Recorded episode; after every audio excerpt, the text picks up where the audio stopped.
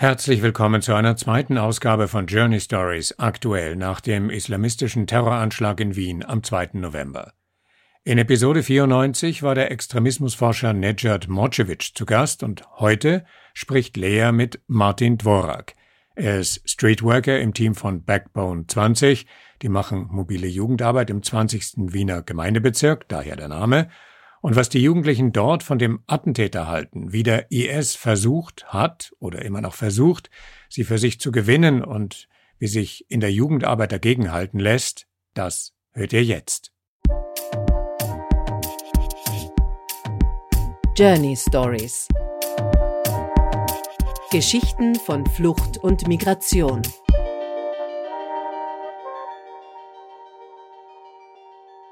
Ich habe dich ja gerade deswegen angesprochen, ähm, weil ich besonders interessiert war an deiner Beratungsarbeit im Bereich Extremismus. Und da hast du mir aber dann geschrieben, dass das für euch in den Jahren 2014 bis 16 ein sehr großes Thema war, dass aber die Sympathie bezüglich IS und anderen Gruppierungen ähm, in den letzten Jahren sehr runtergegangen ist. Kannst du mir das vielleicht genauer erklären, woher das kommt, dass die Sympathiewerte gegenüber IS und anderen extremistischen Ideologien sinken? Einerseits zeigt der tragische Anschlag von Wien und der aus Frankreich wenige Wochen davor, dass Extremismus natürlich weiterhin ein, eine Geißel der freien Gesellschaft ist, die uns auch länger begleiten wird und dass immer noch Leute gibt, die diesen Ideologien extrem anhängen.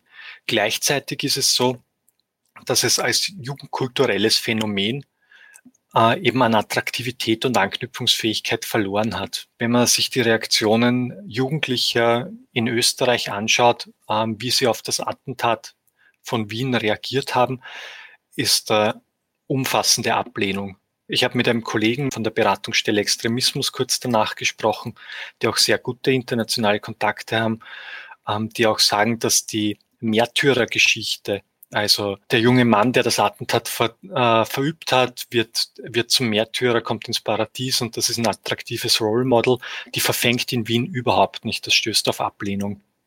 Das ist ein großer Unterschied auch zu dem Hochpunkt des IS vor fünf, sechs Jahren, wo der IS ganz stark auch in die Jugendkultur, in den Jugendkulturen präsent war, ähm, wo für, für gewisse Jugendliche, das so, sozusagen eine Strömung war, die ein ähnlicher revolutionäres äh, Potenzial geboten hat wie noch vor Jahrzehnten der Punk. Mhm. Und zwar in dem, dass man Obrigkeit, Eltern, Institutionen damit irrsinnig schnell auf die Palme bringt, dass man damit sehr schnell revolutionär sein kann, dass es auch ein Versprechen des Wandels gibt. Also das große Versprechen, des IS war ja, das Reich Gottes schon auf Erden zu schaffen, also paradiesische Zustände wiederherzustellen, die die moderne Welt sozusagen verhindert, mit all ihrem Liberalismus und ihrer Diversität und so weiter, sondern einfach wieder ganz klare Ordnung.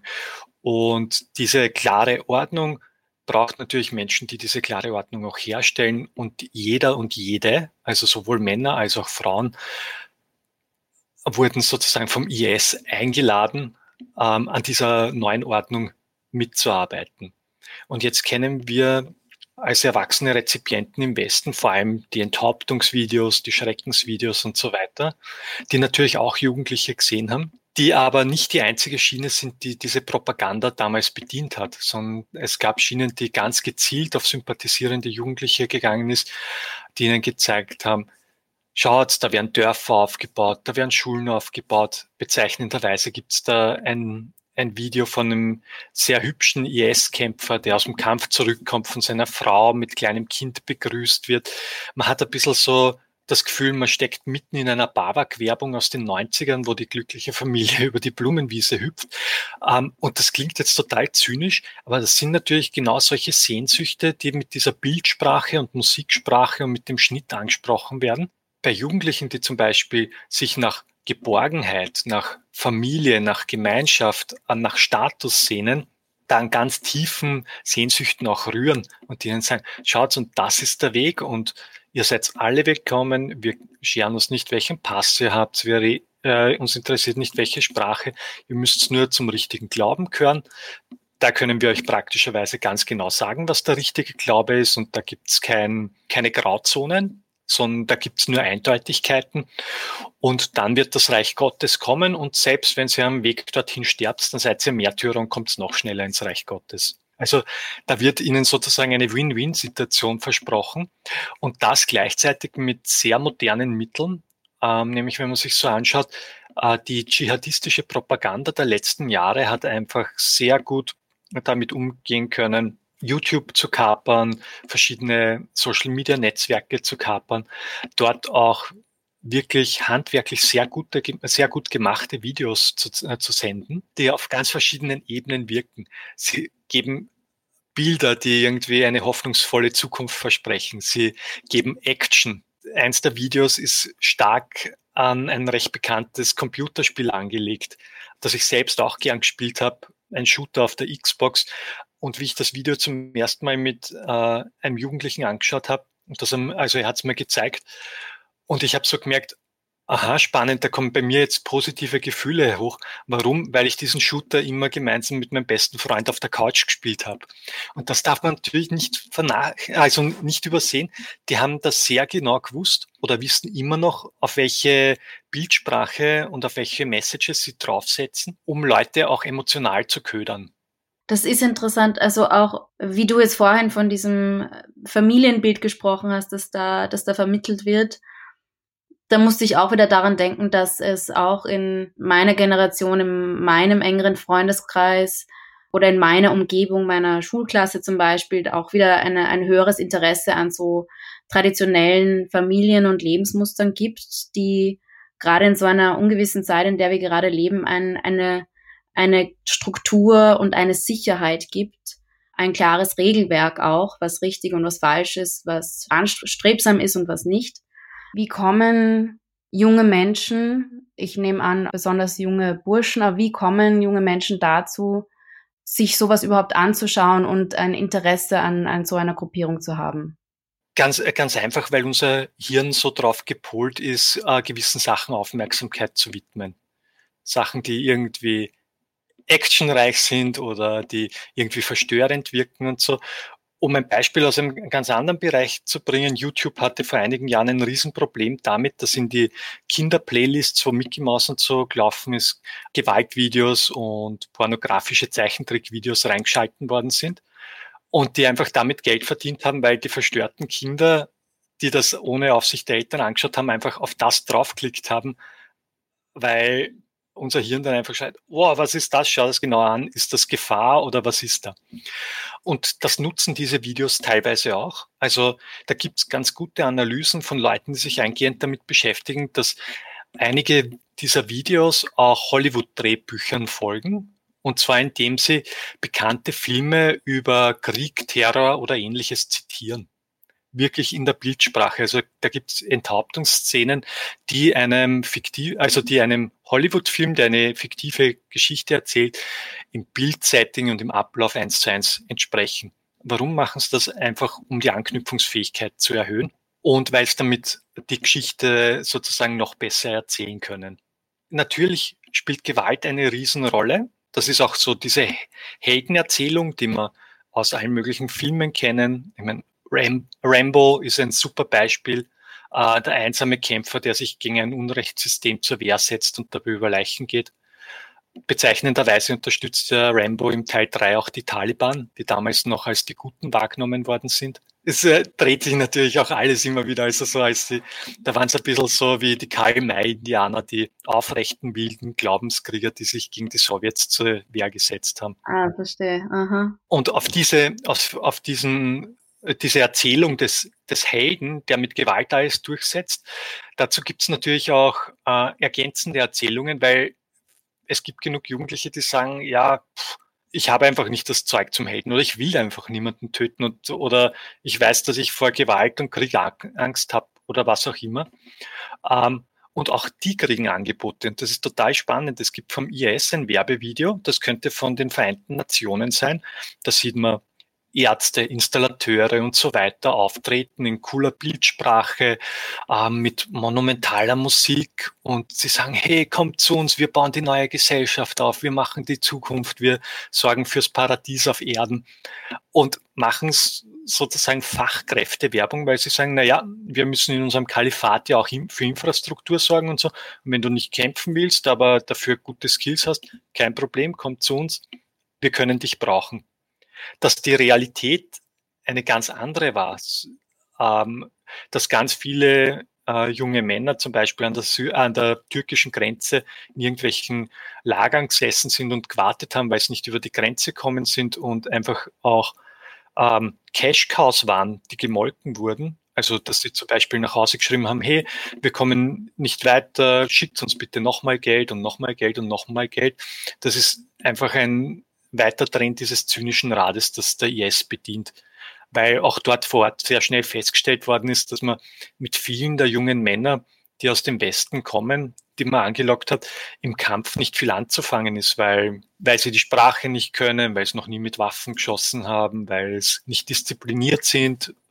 Und was dazu gekommen ist, dass sie einfach wirklich auch viel direkte Chats mit Leuten gehabt haben. Also das wurde in, in Dokus immer wieder mal gut gezeigt, auch in Berichten gut aufgearbeitet, wo IS und andere ähnliche Organisationen einfach Leute vor Computern sitzen haben, die teilweise auch direkt in Syrien waren und mit den Le Leuten gechattet haben und ihre Fragen beantwortet haben, aber natürlich in einer sehr propagandistischen Weise. Man kann sich es ein bisschen so vorstellen wie wie Leute, die, die versuchen, ähm, zum Beispiel Minderjährige im Internet zu verführen und ihnen alles Mögliche versprechen, damit sie es dann wirklich mit ihnen treffen können, wo ganz viel Manipulation ist. Und das hat auch der IS erkannt, dass auf dieser persönlichen Beziehungsschiene einfach total viel möglich ist. Das macht sehr spannend, weil ich da viele Parallelitäten zu meinem Job als Streetworker sehe weil unsere Aufgabe auch ist, wir reden Leute an, mhm. die wir teils nicht kennen. Wir kommen mit ihnen ins Gespräch. Wir reden mit ihnen über die Dinge, die sie beschäftigen. Wir gehen mal wertschätzend auf sie zu. Nur wo wir einen Nachteil haben, unter Anführungszeichen, ist, wir bieten ihnen keine einfachen Lösungen an, sondern wir sehen uns als Wegbegleiter dazu, dass sich Menschen mhm. emanzipieren. Und Emanzipationsprozesse sind halt teilweise irrsinnig mühsam. Und die Pubertät ist ein einziger Emanzipationsprozess, wo man sich aus der Kindheit loslöst, von den Eltern loslöst, oft die Freundeskreise wechselt, die Institutionen wechselt, sich von seinem früheren Körper verabschieden muss, der neue ist noch nicht so richtig da oder macht Sachen, die man eigentlich nicht so will. Mhm. Gleichzeitig nimmt die, die Peer Group, das, äh, so, also der engste soziale Kreis, irrsinnig an Bedeutung zu. Die, die Eltern treten in den Hintergrund. Und genau da fährt dann Propaganda auch rein und sagt, hey, du bist da unsicher, alles klar, wir geben Sicherheit. Du wirst abgelehnt. Also weil die sagen, du bist Moslem und Moslems sind schlecht, deswegen wirst du abgelehnt. Komm zu uns, da bist willkommen. Und es wird dann sozusagen, junge Menschen werden dann in ihrer Identität auf eine einzige Säule reduziert, nämlich auf das Moslem zu sein und gesagt kriegt, du bist das und nur das und alles, was da passiert, ist, weil du das bist. Und wir geben dir die Möglichkeit, aufrechter gläubiger Moslem zu sein und zwar ein richtiger Moslem, nicht so wie die Warmduscher, die zwar, zwar vielleicht mal in den Koran reingeschaut haben, aber die nicht richtig hardcore leben wie der Prophet. Dann hast du ein Zuhause gefunden. Und gleichzeitig kramen sie da Regeln raus, die vielleicht im frühen Mittelalter irgendwann mal passend waren und Funktion gehabt haben, aber jetzt einfach zu schwersten Irritationen führen oder einfach nicht mehr zeitgemäß sind. Oder sie legen manche Sachen auch einfach so aus, dass sie mit der sozialen und rechtlichen Ordnung zum Beispiel in Österreich äh, diametral quer liegen müssen. Ein beliebter Termin, um Gruppentreffen von neosalafistischen Gruppen anzusetzen, ist zum Beispiel der 24. Dezember. Gerade dann, wenn in der Gruppe äh, Jugendliche sind, die christlich aufgewachsen sind oder zumindest am Papier christlich sind. Wo kann man Familien besser treffen, als wenn zum Beispiel der jugendliche Sohn oder die jugendliche Tochter am 24. beim Frühstück sagt, bei eurer ungläubigen Weihnachtsfeier bin ich halt sicher nicht dabei und ich gehe zu unserem Treffen. Und Und natürlich wünscht man sich als Elternteil, dass man da endlich mal harmonisch zusammenkommt. Und wenn das dann absichtlich torpediert wird, ist das natürlich ganz viel Öl ins emotionale Feuer. Mhm. Und da zeigt sich auch eine, eine Strategie, die sich durch extremistische Strömungen durchzieht. Und zwar ist das die Strategie der Spaltung. Eine Abspaltung der, der Einzelnen von Familien und ihrem Umgebungskreis? Grundsätzlich würde ich mal sagen, Extremisten profitieren davon, mal ganz breit Spaltung zu sehen, wo immer sie können weil Spaltung einfach auch der Nährboden ist, auf mhm. dem extreme Ideologien und Gruppen groß werden können. Und dann, sobald sie eine Person identifiziert haben, wo sich so abzeichnet, okay, da könnte mehr gehen, die natürlich auch wirklich, so wie du sagst, abzuspalten, in dem Sinne, dass sie versuchen, sie immer mehr auch von Familie und bisherigen Freundeskreis zu isolieren, wenn die nicht in dem System drinstecken. Also das ist eine Dynamik, die kennen wir sehr gut von Sekten. Ein sehr bekanntes Beispiel ist der Sektenführer Osho, der in Nordamerika ein ganzes Tal aufgekauft hat und das hermetisch abgeriegelt war. Aber wir kennen es natürlich auch im, im viel kleineren Stil, dass sich Gemeinschaften ganz hermetisch abschließen, sich ähm, sehr hierarchisch ausrichten ähm, und es dann sozusagen nur mehr eine Wahrheit gibt und jeder Angriff auf die Gemeinschaft sozusagen etwas ist, das die Gemeinschaft noch stärker zusammenschweißt. Das, womit man da Löcher reinkriegt, oder einer der Wege, um Löcher da reinzukriegen, ist Beziehung und Vertrauen zu einzelnen Menschen aufzubauen. Wie genau macht man dann eine, eine Beratungsstelle gegen Extremismus? Also die Leute werden ja wahrscheinlich nicht ein Video sehen und sagen, oh, ah, ich fühle mich da jetzt ein bisschen dem äh, der zugezogen, das ist irgendwie interessant für mich, ich merke, da, da kommen Sympathien auf, da gehe ich lieber gleich zu den Jugendsozialarbeitern ums Eck. genau, wir, wir geben dann auch immer eine Terminliste aus, was sie es nett eintragen und schon ihren Lebenslauf mitnehmen und alles. ja, nein, du hast vollkommen recht. Es ist natürlich, also die Menschen, die in einem, sich in Radikalisierungsprozessen befinden, sehen das oft gar nicht so, sondern die sehen sich eher erfolgreich auf der Suche nach dem, was sie suchen. Und wir haben einfach sehr früh gesagt, wir haben in der Jugendarbeit Werkzeuge und Erfahrung, um mit sowas umzugehen.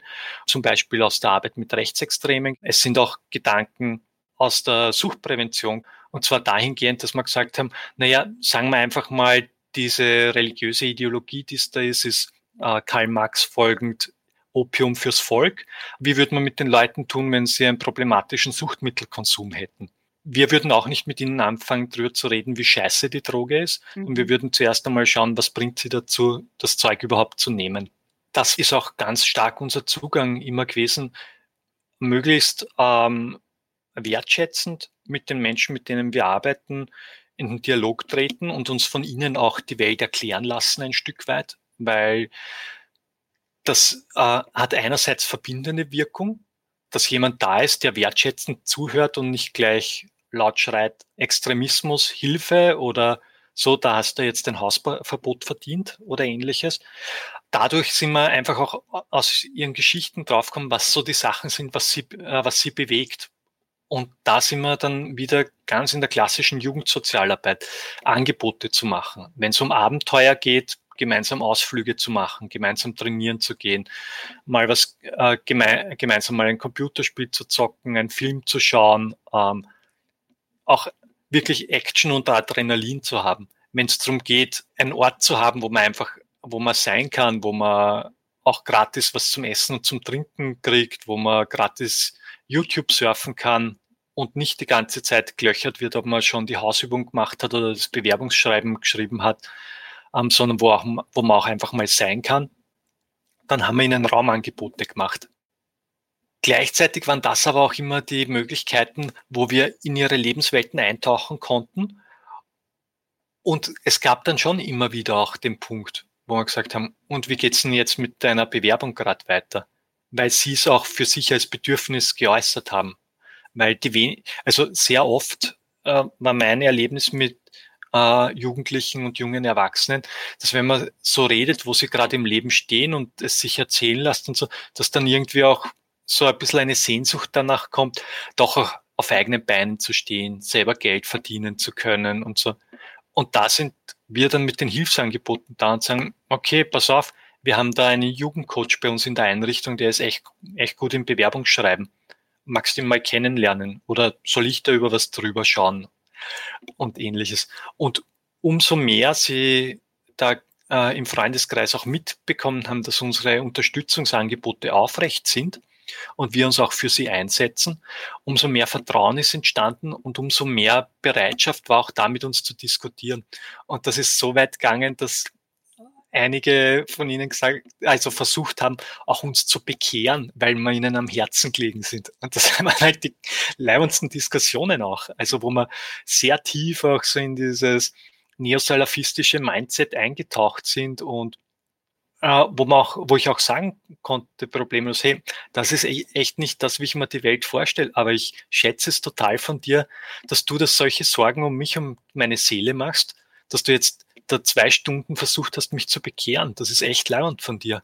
Also so ein bisschen den, den Menschen hinter, den Menschen selbst und die Intention dahinter zu sehen, anstatt äh, ja, dem, was sie da weitergibt. Genau, also das, was sie da auch haben an, an Sendebedürfnis und auch an Bedürfnis, selber positiv wirksam zu sein, anzuerkennen, zu verbalisieren und zu sagen, hey, schau, du machst eigentlich gerade was ganz Cooles.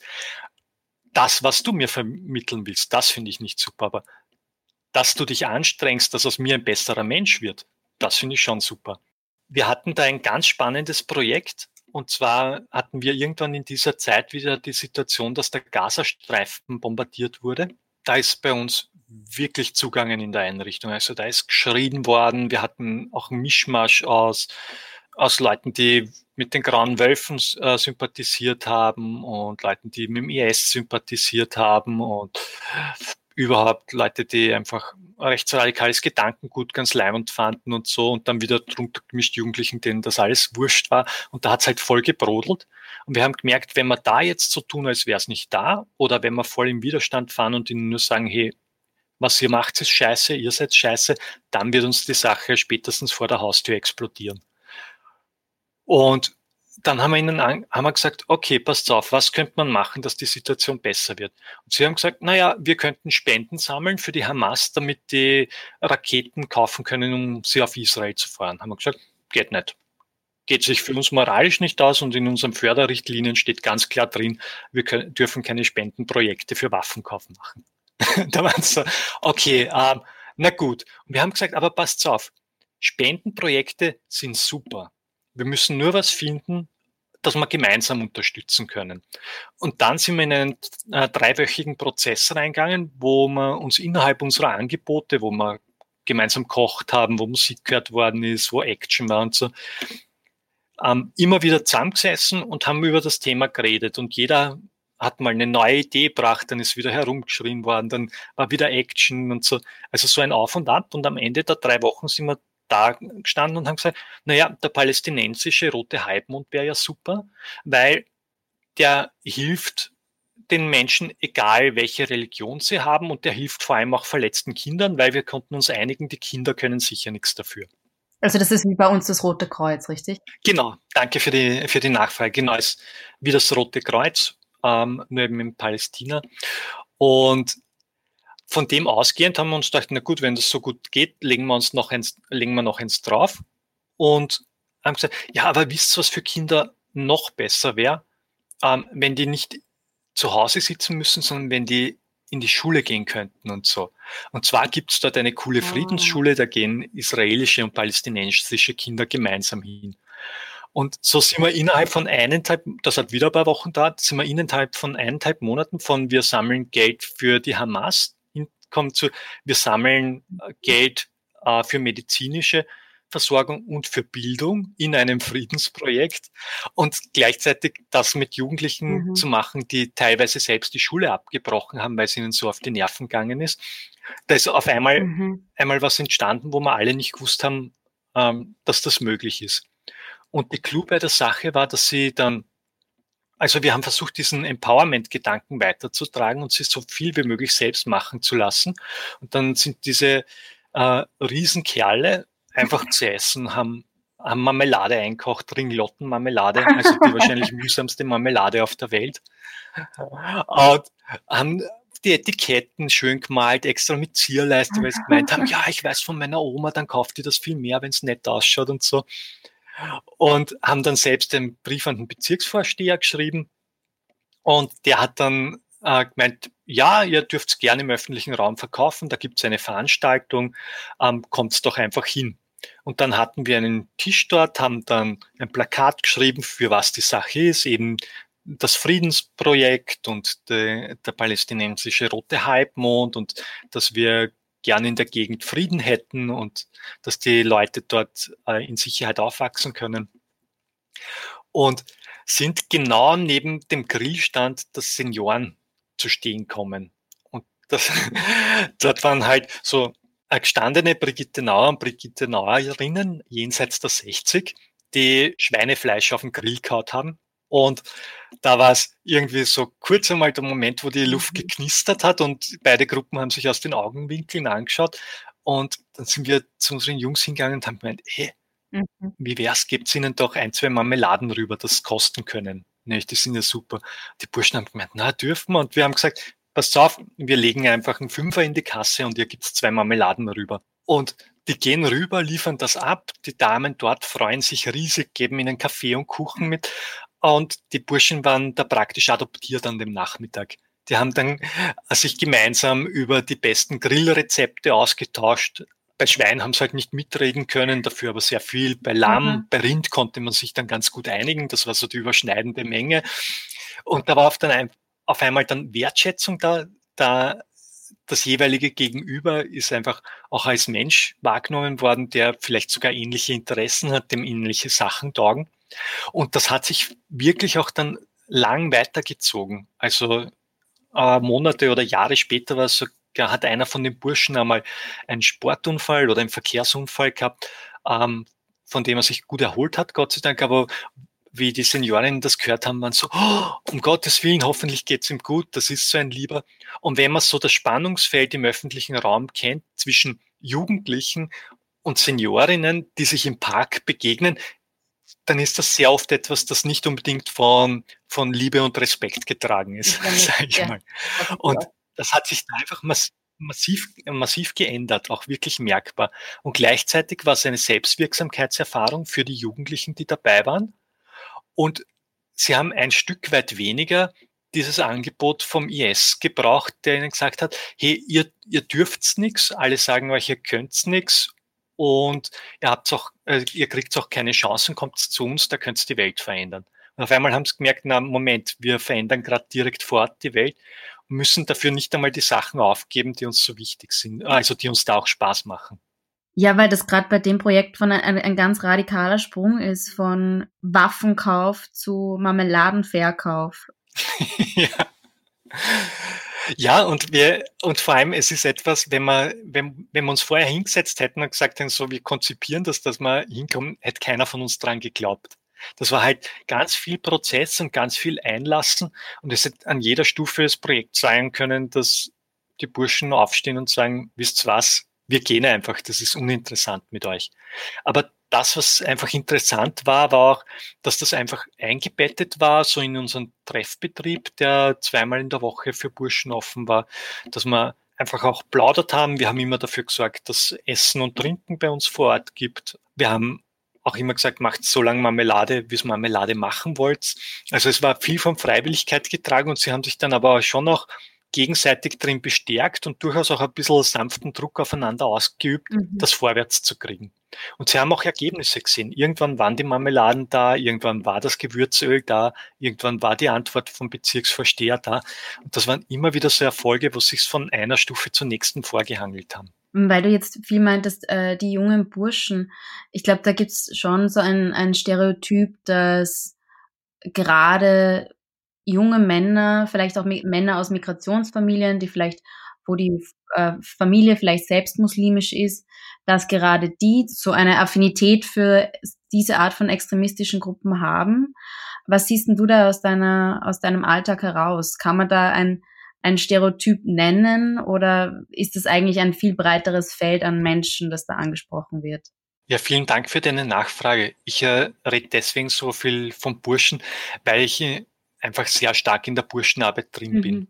Wir haben auch mit Mädchen und jungen Frauen gearbeitet, die dem Gedankengut äh, sehr sympathisierend gegenübergestanden sind oder die auch teilweise Verurteilungen nach den Paragraphen für Unterstützung einer terroristischen Organisation hatten und so.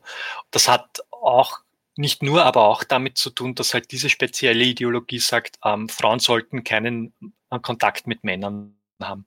Natürlich, ähm, was am augenscheinlichsten sind, sind so äh, junge, trainierte Männer mit langen Bärten, die in Tarnuniformen herumrennen und vielleicht noch arabische Schriftzeichen auf, de, auf den T-Shirts tragen und so. Aber es sind so, das sind halt auch so ein bisschen ikonische Posterboys. Oder halt sehr stark verschleierte Mädchen. Das sind die Symbole, die, die man am ersten wahrnimmt. Das kann man auch ein bisschen äh, jugendkulturell sehen. Bei fast jeder jugendkulturellen Strömung gibt es Dresscodes. Seien das jetzt die Punks, seien das die Gruftis. Ich war früher in der Metal-Szene unterwegs, da hat man sich auch auf eine spezielle Art gekleidet und Mhm. Die Wege zur Radikalisierung sind, die sind immer sehr, sehr unterschiedlich. Das haben auch die Forschungen der letzten Jahre gezeigt. Die sind sehr, sehr divers. Ähm, das können zerrüttete Familienverhältnisse sein, das können Gewalterfahrungen sein, das können Fluchterfahrungen sein, ähm, das können auch äh, psychische Beeinträchtigungen sein, das kann Gewaltaffinität oder eine kleinkriminelle Laufbahn sein. Da gibt es ganz viel, das reinspielt. Und natürlich gibt es ähm, Gefährdungsfaktoren. Aber für jeden dieser Gefährdungsfaktoren kann man sagen, es gibt ganz viel mehr Leute, die damit gelernt haben, umzugehen. Trotz natürlich der erschreckenden Zahlen, wie viele Menschen damals versucht haben, zum Beispiel nach Syrien zu reisen. Das waren einige hundert, wenn ich es richtig im Kopf habe, von Österreich. Ich glaube, so knapp unter 300. Ist das trotzdem eine sehr kleine Zahl, wenn man sich zum Beispiel anschaut, wie viele junge Menschen auch direkte Kriegserfahrung haben, die jetzt in Österreich einfach eine neue Heimat gefunden haben und die das auch sehr ins, sehr ins Positive drehen und dies gerade auf ihr, aufgrund ihrer schlechten Erfahrungen zu schätzen wissen, in einem friedlichen Land zu leben. Ja. Jetzt hast du ja fast alltäglich mit äh, Jugendlichen zu tun und hast, so wie es sich anhört, schon mit einigen gesprochen, die Sympathien hatten für bestimmte Organisationen wie den ES und die dadurch unter anderem durch eure Hilfe da ihren Weg wieder rausgefunden haben. Gibt es irgendwie eine, eine Geschichte oder einen Weg, der dir besonders in Erinnerung ist?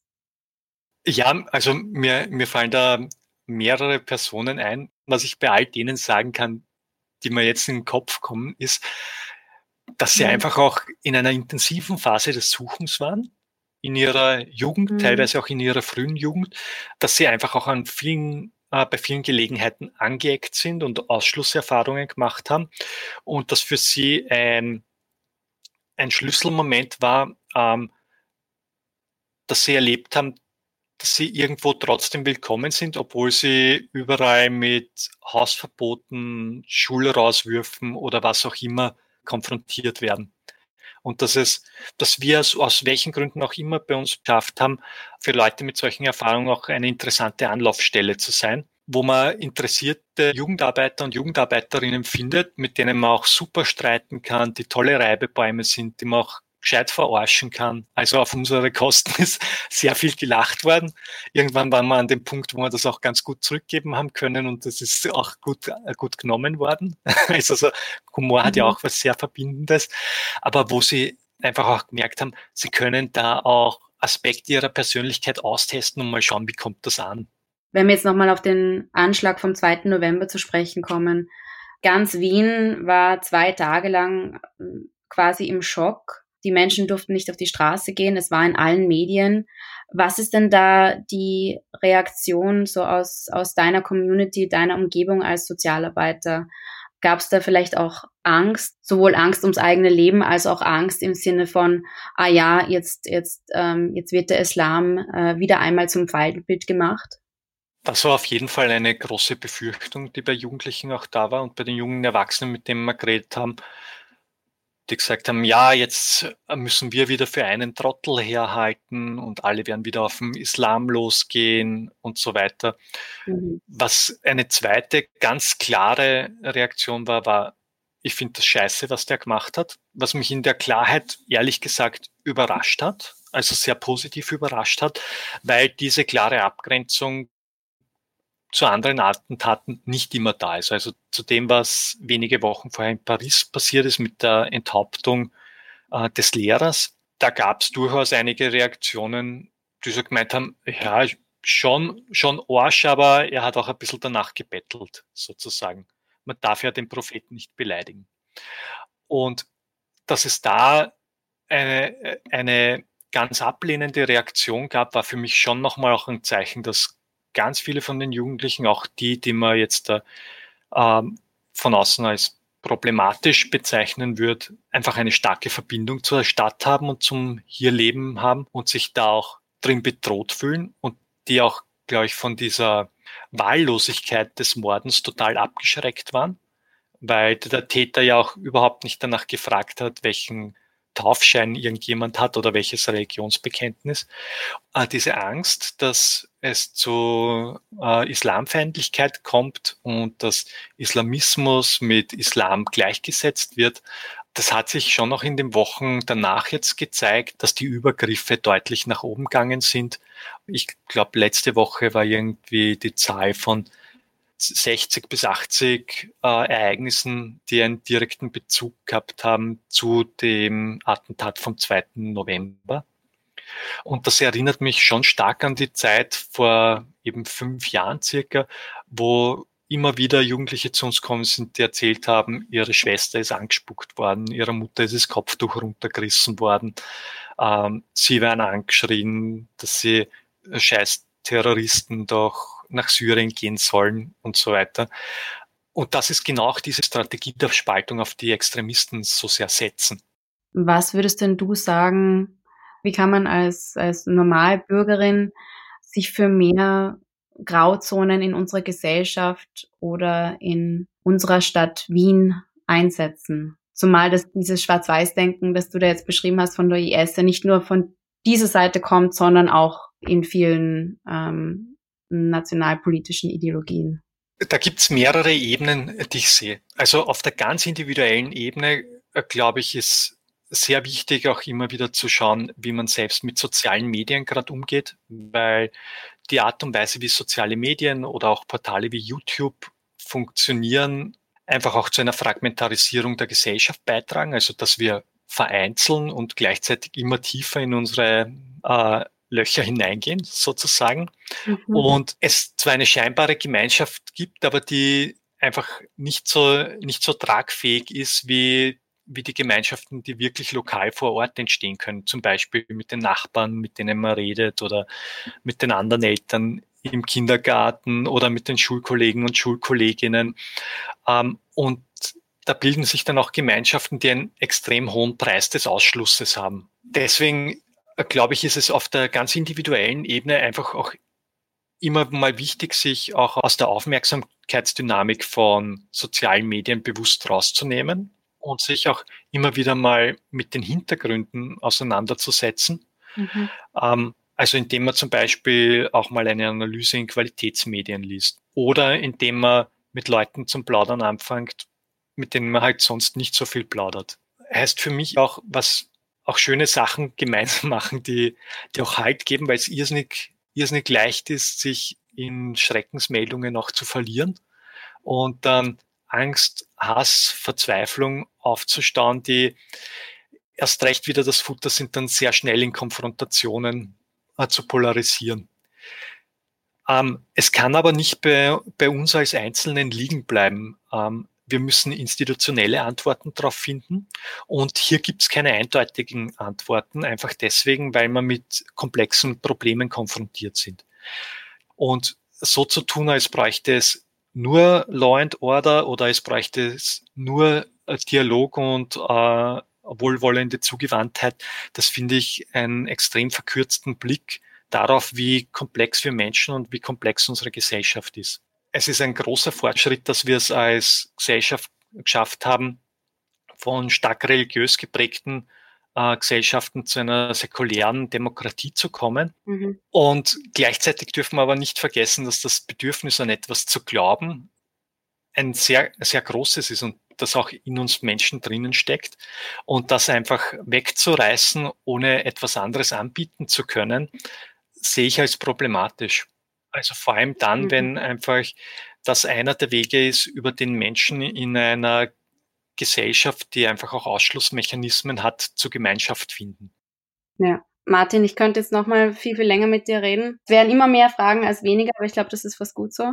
Aber nachdem es jetzt schon Abend ist und du äh, ja auch äh, Kinder hast, die sich sicher freuen, wenn sie dich mal wieder sehen, möchte ich dich jetzt gehen lassen. Ja, vielen Dank für das Gespräch. Es war meine Freude und sehr, sehr gerne wieder. Schönen Abend noch dir und deiner Familie. Danke, wünsche ich dir auch. Bis bald. Ciao. Tschüss.